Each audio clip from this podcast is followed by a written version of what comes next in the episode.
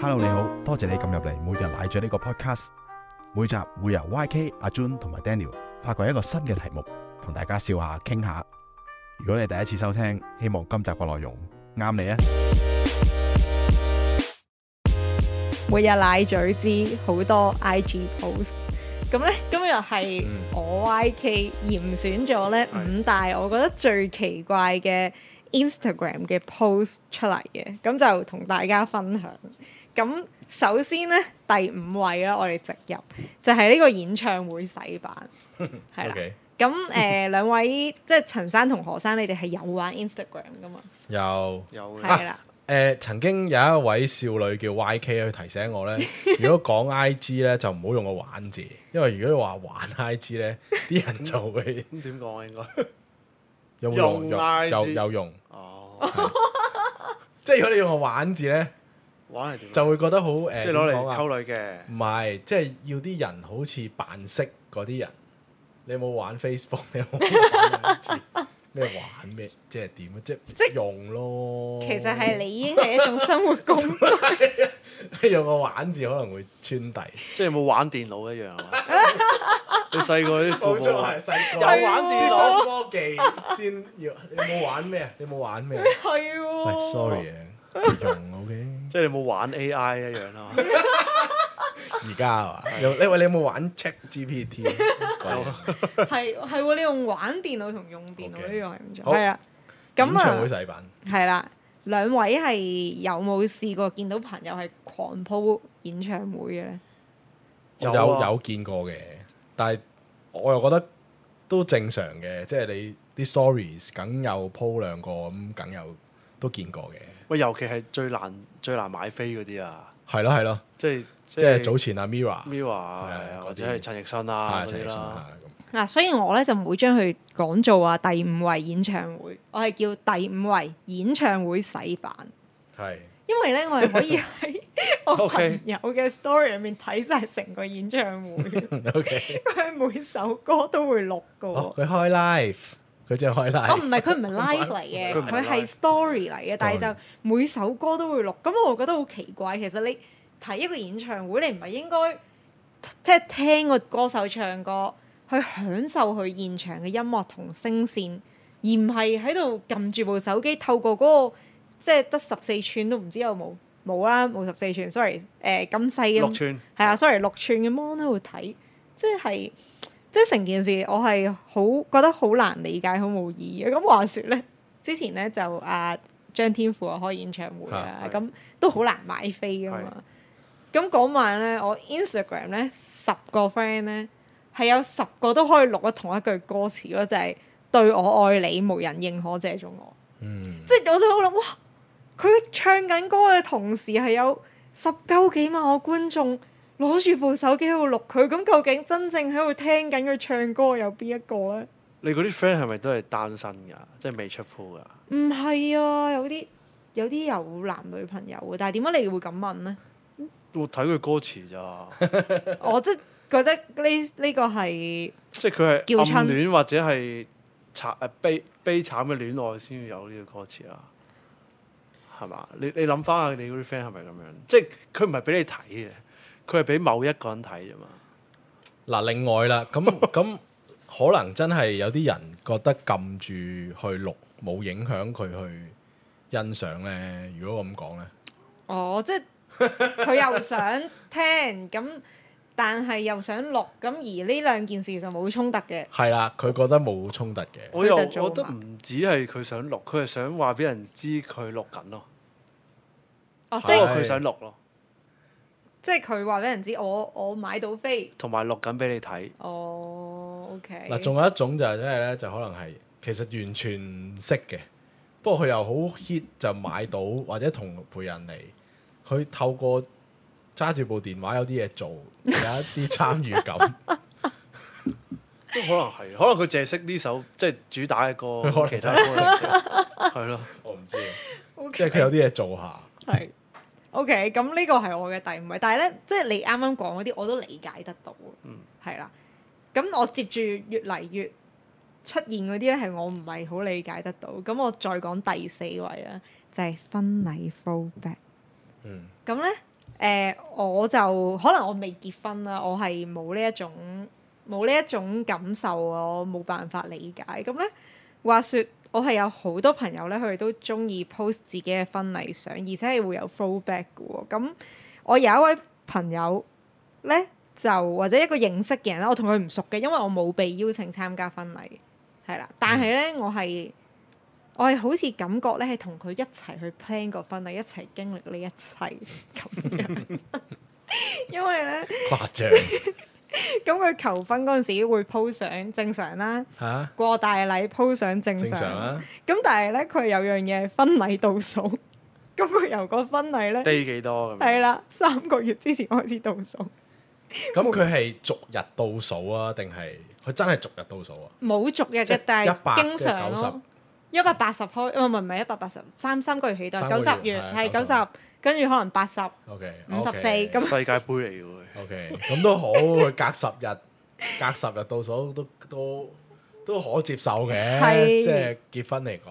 你有冇撳停佢啊？但唔係係我真係有幾， 因為佢有有有一期唔知因為出咗 pre-wedding 啲相咧，係嗯咁一嚟就十鳩幾張噶嘛，咁但係我咁樣勁勁撳係唔得，我就唯有即係點樣好啊，throw 走佢咯，去下一咪個直。情係 blacklist 咗佢一個一段日子，哦，即係你話瞄咗佢一係段，瞄咗一段。咁我又唔會，即係又未去到嗰、個嗰個程度嘅，同埋佢有時係出 post 啊。哦 你一係就避唔係啊，你一係就 block 咗佢，咁我又未去到嗰個誇張嘅程度。咁跟住咧，咁啊結婚啦，終於即係終於倒數完啦，就大婚之日就當然係好多好多相啦。點知結完婚，原來件事係未完，仲有一樣嘢叫 fullback，哦，婚禮第一個月 fullback 一次，哎， OK 婚後第一個月咁樣，跟住第二個月，而家應該半年都仲 fullback 半 fullback 緊年。好癲，半年但係係真係好多相喎嗱，我我未結過婚，我唔知啦。即到係係乜原來婚禮 pre-wedding 係影，即係可以俾翻咁多相你，係 po 極都仲有唔同嘅神態喎。俾俾咁嗰個影得多咯。影我諗影百零二百張都哇咁正常哇都都會怪已唔經嘅，之少啦，百零張影咗喎。係佢咯，可以唔係全部執俾你噶嘛？哦，係啦，咁啊不斷咁樣 throwback 啦，咁同埋唔止佢，我好多朋友都係係即係係會婚禮完咗之後係 keep 住會 throwback 嘅。咁我識嘅 Facebook friend 裏面咧最長嗰個咧係 throwback 咗兩 年，係兩年。好愛我老公。係咪離咗婚啦已經？味，所所以以先要 full back。誒，啊哎同埋我發現呢樣嘢，你啱啱話好愛佢老公啦，唔係女人嘅專利嚟，因為我有個男性認識嘅朋友都係咁， OK，係啊，都係 fullback。個老婆逼佢嘅，唔知啊，可能係嗱，我又好好想理解下啦，即係究竟佢哋平時用 Instagram 嘅習慣係點呢？你而家譬如講啦，你你婚禮咁樣鋪法啦，頭先未講話世界盃 countdown 嘅嗯係佢即係佢覺得自己嘅婚禮係同世界盃一樣咁重要咯，咁對佢嚟講係係喎。咪先佢佢睇自己睇到咁大咯，當然啦係咪啊？簡直係美斯啦，我諗我自結己婚主角咯，係啊，係咪先？係啊，自己主角都唔緊要啊，即係要全球嘅人都要覺得我係主角啊嘛。共享呢係咪個 moment。先？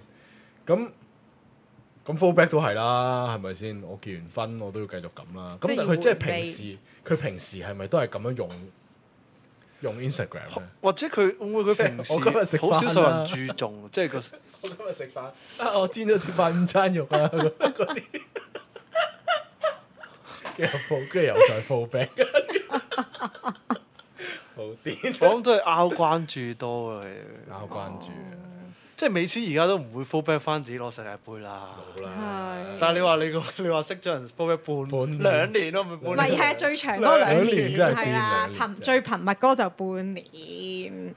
咁所以即係嗱係啦，我啱啱唯一諗到就好似你咁講，即係佢未必係覺得呢個係世界大事，但係係佢人生入邊嘅大事，係即係佢可能平日冇乜嘢好 post 嘅，所以婚禮變咗做佢哦，唯一最想 post 嘅嘢咯。嗯喂，咁我想知佢結婚之前佢哋 post 咩咧？呢啲人，嗯，求婚咯，唔係即係除咗婚禮少咧， 除咗結婚呢件事之前 佢係 post 啲咩嘅？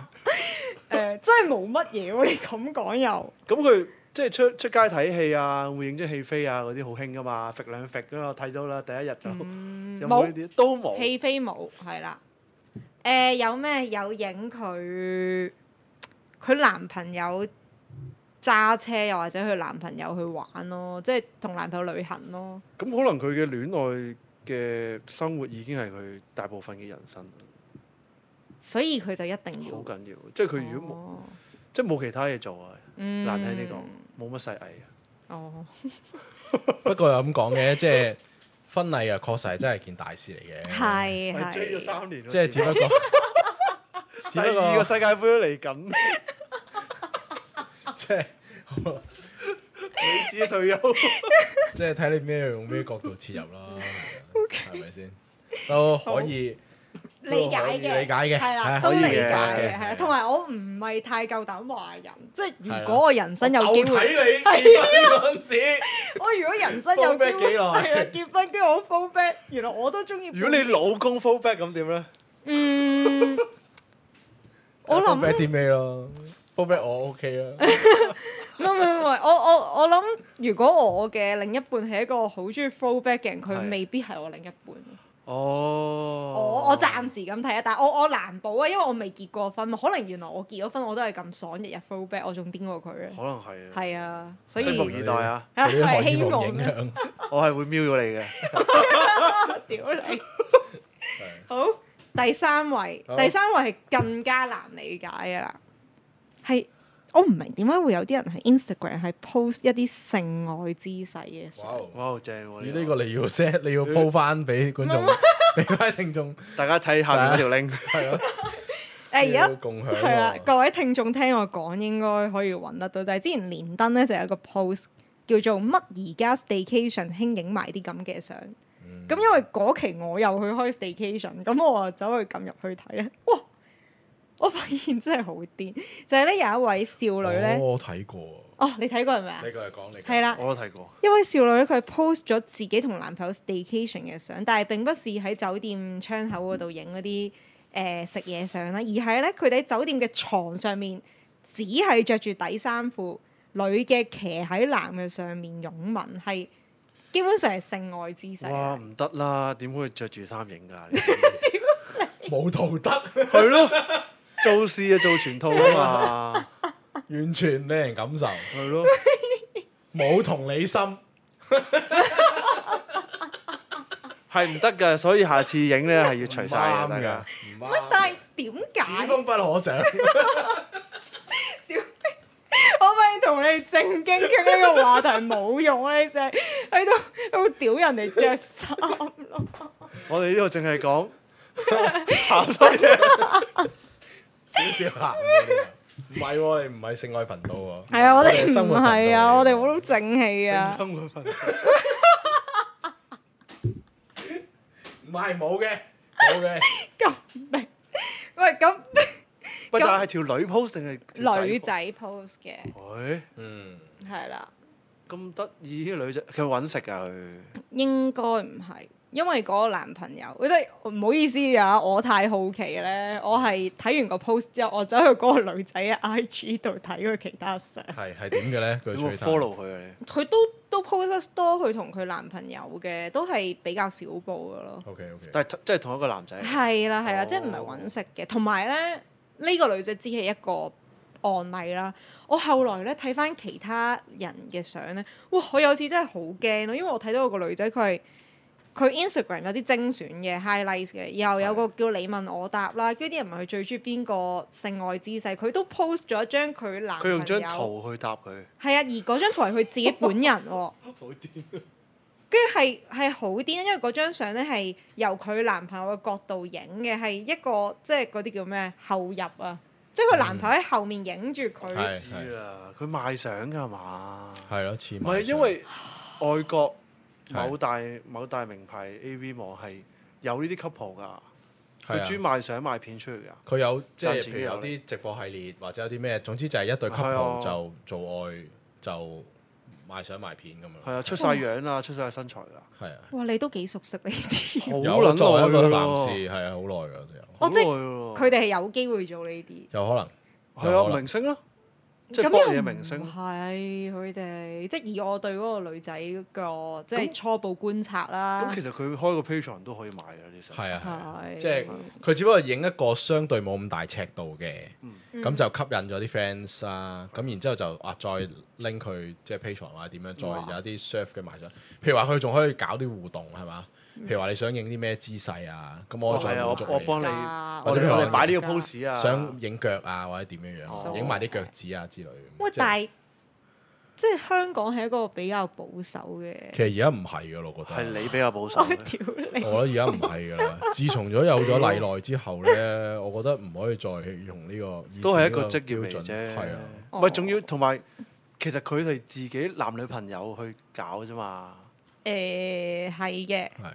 係嘅。即係如果佢兩個 OK 嘅，跟住又 happy 嘅，咁其實我覺得 OK 喎。係，不即係其實係呢、個係開眼界嘅，令到我哋，即係我哋可以有機會接觸 到唔係同温層嘅人。確實，即係有一個人，又又或者而家嘅所謂嘅 Z 世代啦，啊去嗯去有一個咁比較大嘅嘅尺度啊，或者可以做到一啲更加身體自主，或者覺得係代表到自己嘅嘢咁樣，喂，諗諗下咧，嗰個連登 post 可能佢自己開嘅，都係都係喎，啲 PR 嚟噶嘛，都係你都喎都引咗入去睇啦，唉，咁都引咗我去睇佢係咯 IG， 最好嘅平台係嘛？係啊，即係吸粉最好嘅平而台。家你仲攞出嚟講添，唉，有幫係係啊，係喎，你又啊好好咁，跟住去到第二位啦。係呢個我更唔明，就係、咧、嗯有人係會幫自己嘅寵物或者 B B 去開個 Instagram account，再狂 post 佢啲相嘅，而嗰啲相咧 係喺我心目中係一模一樣嘅， OK。但係呢個又 呢個我又明嘅喎。點解何生你都有幫你嘅小朋友？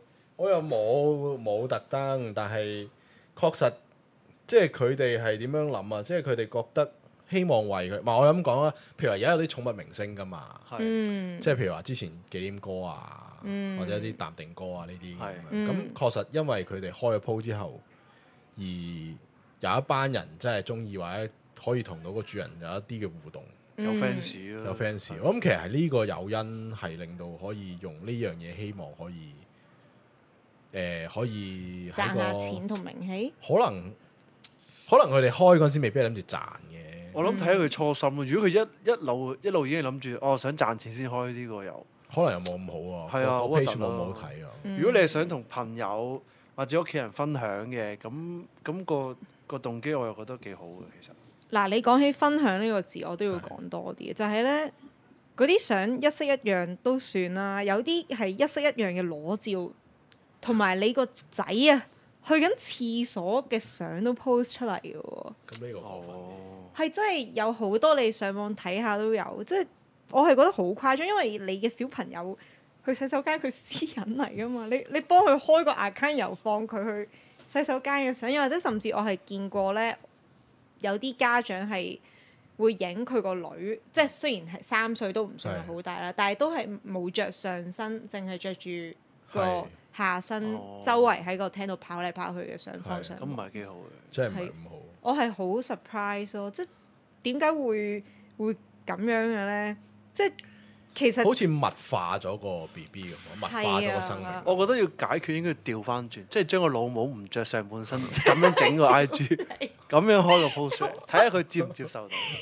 如果佢接受唔到咧，都唔應該喺 BB 身上 咁做，即係我意思係，係係 OK，係啊，點解搞你到可好以有咁畫面啊添，樣突然間 其實係咯，又係咯，即係冇將個 B B 睇嚟自己咁樣，冇代入咯冇代入咯，係覺得佢係可以玩弄或者可以你掌控佢，掌控佢嘅嘢。係啊呢個都真係即係物化咯，係啦物化咗。係我哋講起物化咧，我識有啲朋友咧係係會幫只公仔開 個，仲真係癲喎真係物件嚟啊！ O K，佢真係好似 B B 相咁咯，即係帶佢出街去旅行。我呢個我都睇過，即係去旅行係去旅行，你梗有見到有啲人係一個人去啦，哦或者兩個人去都好啦。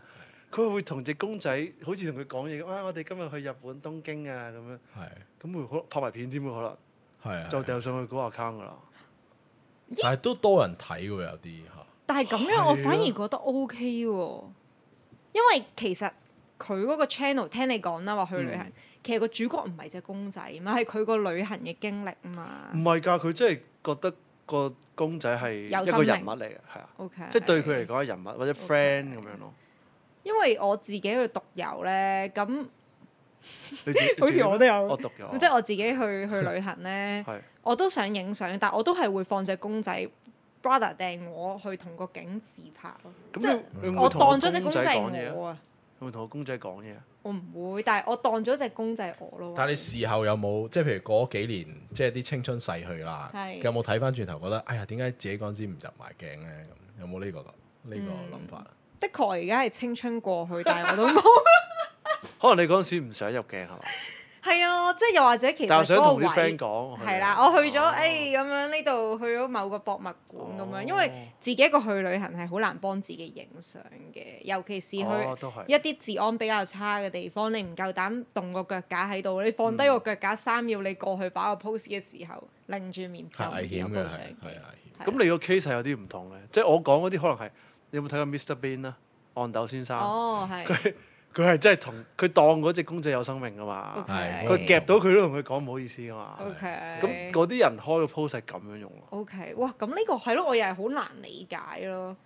咁即係點？即係嗱，你嗱，我覺得公仔都好啲，公仔冇生命嘅，你幫佢影啲咩相，其實都唔係傷害緊另一個生險，自命。己世界係啊，但係你而家幫你嘅寵物同埋 B B 去開個 account 去 po 呢啲嘢，其實係影響緊佢哋嘅私隱嘅喎。咁而呢一樣嘢咧，其實原來好多人都做緊。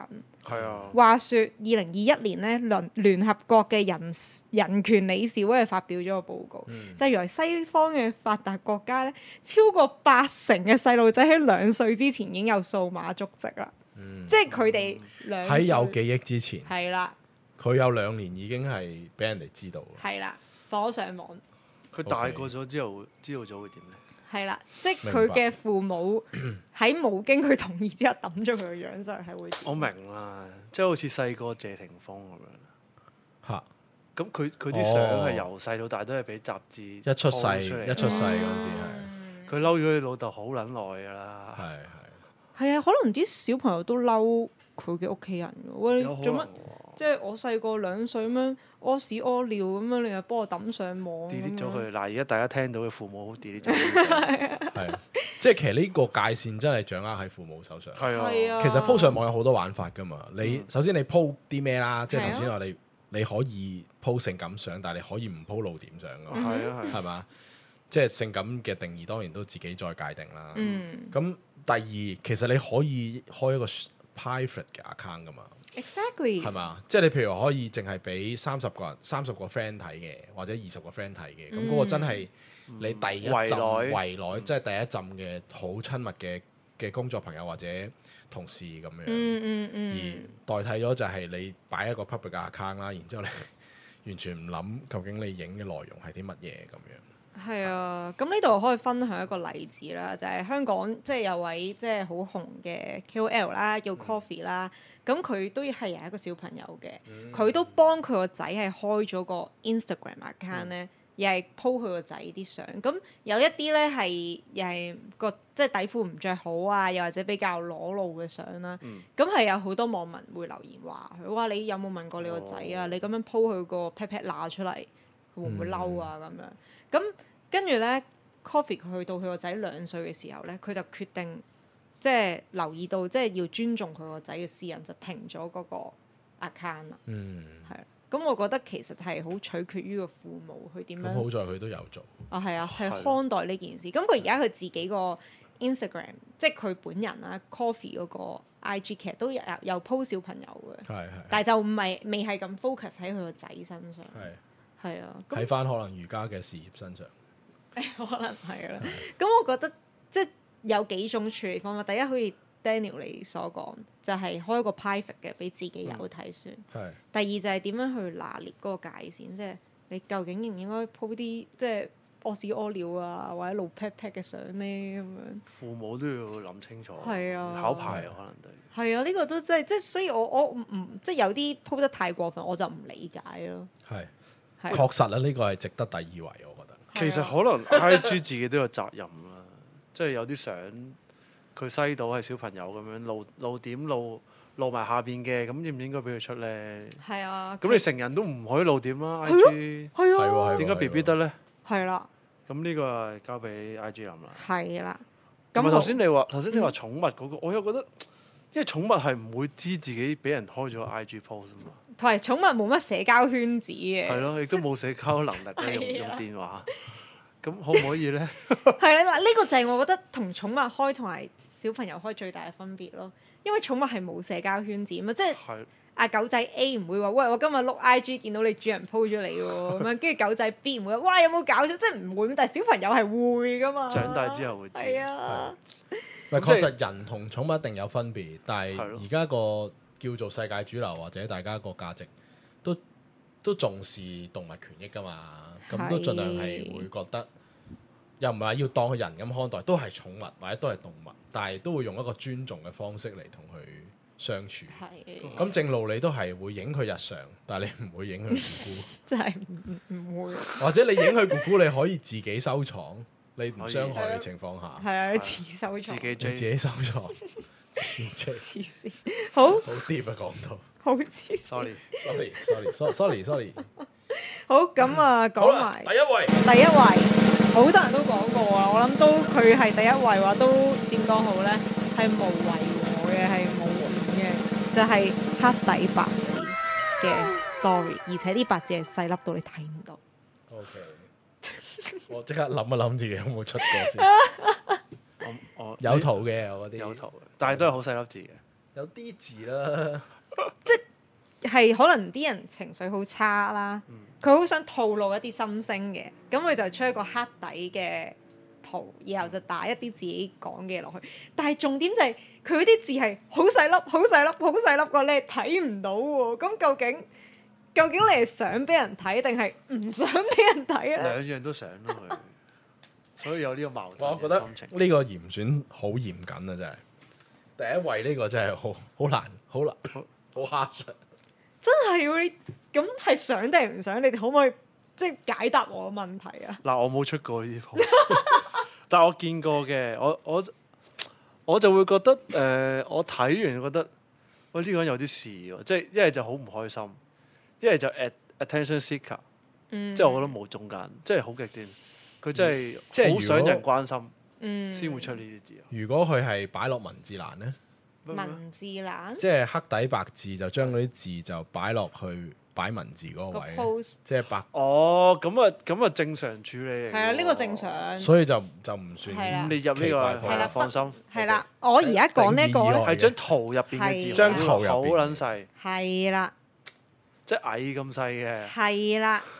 咁我因為咧嗱，如果你話啲字係睇得到咧，我係完全明白我黑底白字由你寫嘅嘢，咪就係你表達嘅嘢咯。係啊係啊，係例如我都出過黑底白字，但我啲白字係大大隻咁樣屌撚柒人，係啲人係即刻知道我想講乜嘢，我係表清晰同埋。即係暗係啦示嘅文字嚟嘅。係啦，表嗰啲情係啊暗示文字嚟嘅。咁、曾經之前又係即係連登， 又唔知 cap 過啲人黑底白字出嚟啦，跟住啲人放大佢係見到嗰啲咩還是一個人抗下了所有啊，定係咩啊？哦，跟住咩括咩住對號入座嗰啲係嘛？哦嗰類咯，跟住又或者咩，又以前最興嗰啲咩不起抹插嗰啲啦，跟住我係我係唔唔理解，即係你咁細隻，要我要放大先睇到呢一個比較即係痛苦嘅文字啦，表達痛苦。咁你究竟想俾人知你痛苦定係唔想呢？嗱，我覺得係佢想俾人知嘅，嗯，但係佢唔想俾人話佢喺度叫春，亦都唔或者唔想俾人知佢某啲懦弱或者係好負面嘅諗法。譬如你出出啲字去屌人嘅，嗯，出啲字去呻嘅，佢唔想好放膽咁做呢件事咯。但係佢真係想人知，即係佢係嗰啲乜乜委屈，但乜乜不説。係啦，另一個可能。係。佢首先喺另一個 notes 嗰度打咗大篇 字，然之後 copy，跟住 paste 嘅時 候咧，佢 paste 落去，佢初頭 paste 嗰陣時冇諗過，張圖一出嘅時候 paste 搞到啲字咁細，哦 我覺得你但係即係經文嚟嘅。喺佢 post 與唔好難 post 之間嘅底下，佢選擇咗照撳照出，哦所以製造咗一個咁大嘅我悲劇。我覺得唔係咁 簡單，因為如果你真係即係例如我啦，我好想表達我嗰個憤怒嘅時候，我係會寧願連鋪幾 個係啦，連鋪幾個啲字大大隻俾人睇到咯。喂，可能你你 post 嗰啲字睇嗰啲人，你唔係玩佢噶嘛？ 哦，唔係啊佢佢嗰啲細字可能係話緊睇緊 post 嘅人，有機會睇到 post 嘅人， ，OK，即係可能係佢其中兩個 friend 嚟嘅。係。話佢咩？背叛啊咁嗰啲咧，誒，我哋冇背好驚呢啲啊，叛你，你唔好話我哋兩個。 即係可能係咁樣。 OK，佢知嗰個人睇到，嗯但係又唔敢放到咁大。好，我我感覺係咁咯，係咯。好難定義真係，係真係好難捉摸。係啊，知真係好喎好難捉摸。Instagram 係係好奇怪嘅呢一個呢、個社交軟件係令到你冇咗個方向感咯，我覺得。我諗就係即係其實就係調翻轉，大家就睇到大家嗰面咯。雖然可能嗰面都唔係真實嘅，但係大家想 project 自己嗰面出嚟，都好奇怪咯。都足夠花生，即係足夠其他人食花生咯。啊，點解會覺得呢個世界有啲咁嘅人呢？或者點解呢個世界有啲人咁諗嘢嘅呢？但係我我覺得係即係誒好片面啊！In-！Instagram 好似令到嗰個人好片面，即係譬如我啲 friend 咧，永遠 post 都係可能係得嗰兩個範疇，啊即係食嘢嗯，同埋誒飲酒、呻，嗯，係永遠都係咁嘅咋。或者我俾人俾人恰咁，即係一係就好埋怨，一係就食嘢，埋怨食嘢，埋怨食嘢，冇第二樣嘢。 即係其實個生活好多啊嘛，但係唔知係佢永遠都係想放大嗰度嗰嗰方面，可能佢我覺得係某程度上係嗰個人嘅性格嘅放大鏡嚟嘅。嗯，所以佢淨係想樣嗰樣嘢俾人知咯， OK，係最想嗰樣嘢。其他都唔想俾人知。另外就可能都受影響，就係嗰個可能有啲 account 佢有一個自己嘅叫做誒、呃 target audience，或者佢自己個 page 或者佢個 post 係個有 character 哦個又係個 character 點，或者有個題目係點。咁、嗯，大家就會淨係會做覺得嗰樣嗰、個題目嘅嘢切就合嘅 relay 係，因哦為 I G 係咁玩啊嘛。 I G 咁玩啊，係啊，咦係啊，呢度你講得好啱，因為我之前睇過篇報道係《華爾街日報》寫嘅。係係啦，佢哋咧報道咧就係二零一九年去到二零二一年，其實 Facebook 即係嗰陣時仲叫 Facebook 有叫 Meta 啦，呢個總公司係對 Instagram 作出咗個研究嘅。而呢個研究得出嘅結論係咧，Instagram 係有佢獨有嘅問題，係其他社交媒體有嘅。冇嘅，係啊，sorry 冇嘅，就係社交方式咯。嗯即係例如 TikTok 啦，其實佢係用表演做基礎嘅，通常你都係睇啲片、睇人跳舞啊嗯嗰啲。姐姐人嚟姐姐，係啦，乜乜嘢誒挑乜乜挑戰咁樣嘅。誒係、嗯 Snapchat 咧主要係影個樣嘅，但係就會有啲可能 filter filter 咁樣啦。Instagram 唔同啊，Instagram 咧係嚴重關注喺你嘅社交生活上面。正如你啱啱所講，食乜嘢啦，嗯又或者去旅行啦，嗯你嘅寵物啦，又或者誒、呃你個人嘅情緒啦。其其實呢啲全部都係圍繞住你嘅生活方式同埋你嘅社交模式噶嘛。Instagram 係太過注重呢啲嘢咯，而咁樣做就令到佢嘅用家其實某程度上會有壓力，因為大家都會比較想係啦比較邊個過得好啲咯。啊嗯。咁同埋係係啊，嚴即重係呢嘅。個特別有一個叫做貧富懸殊咁嚴重嘅嘅世界，咁大家入去網絡睇嘅時候就即係會有一個好好重嘅比較喺裏邊咯。係嗰啲晒錶啊、晒車啊嗰啲係啊係啊。啊，哦，係啊，其實啱啱晒袋咧係放咗一個第六曬袋位，係啊，哦不過哦係咩晒袋太容易明啦，哦，係啦，即係其實咪就係可能比較虛榮，又或者想嗯 show off 咁樣，所以我冇將佢放落頭五位咧，但係都係有呢個問題，就嗯係、即係我之後去研究多啲，就發現其實係 Instagram 佢好 focus 喺你嘅生活上面，咁用家其實會不知不覺透過呢一個平台去比較自己同人哋嘅生活邊個過得好啲，而咁樣做係不好的。嗯 Instagram 咧，仲要係喺研究入邊咧，被發現佢係最差嘅社交軟件。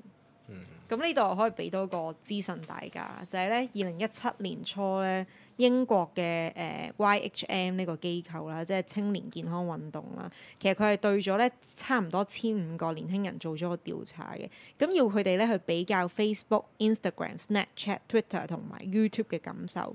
咁問咗十四條問題，入邊包括焦慮、自我認同，又或者錯失恐懼症啦。喺佢哋嘅比較同埋調查之下，發現呢 Instagram 咧係最令年輕人感受到呢一啲好負面嘅情緒咯。嗯，因為太需要比較，太需要趕上別人啦。咁所以我覺得即係大家用其實 po 一啲開心嘢啊，又或者記錄一啲嘢係冇問題嘅，但係就唔好太過將你嘅生活嘅重心放咗喺呢個平台度。如果唔係嘅話，係好唔健康。呢個係最理想嘅勸告啦。不過就係事實就未必係咁啦，係嘛？即係諗中意玩嘅人應該係繼續去嘗試喺裏邊發掘多啲空間啊嘛，點點點。其實好多嘢哭住嘅，因為如果你擺得上啲 story 或者誒、呃或者 post，你就會 keep 住睇啊，有邊個睇過啊？有幾多個人睇啊？幾多個人 like 啊？係係。咁或者啊，我我啲我啲 like 數點解少我個 friend post 出嚟嘅？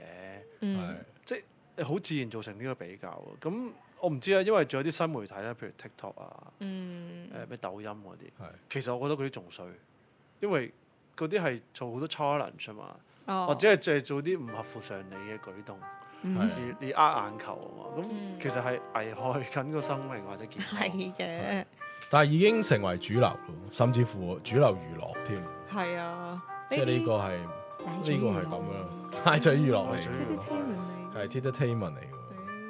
咁啊，大家即係適可而止啊！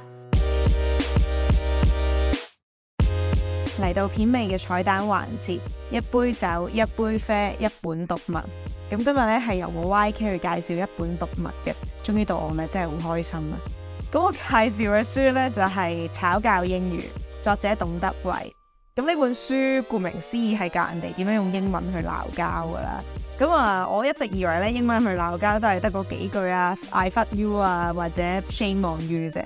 咁但係咧呢本書唔同，佢係可以教你喺唔同情況之下咧，用英文去同人哋鬧交嘅，例如點樣鬧人哋係厭仔啦，叫人哋收爹啦，話關你咩事啦，甚至諷刺人哋話慳啲啦你等等，咁佢都可以用一啲好地道嘅英語去表達出嚟嘅，我覺得都真係幾特別。因為我認為學語言呢，其實最好令到你有興趣方法呢，就係學佢嘅粗口，又或者鬧交嘅方法。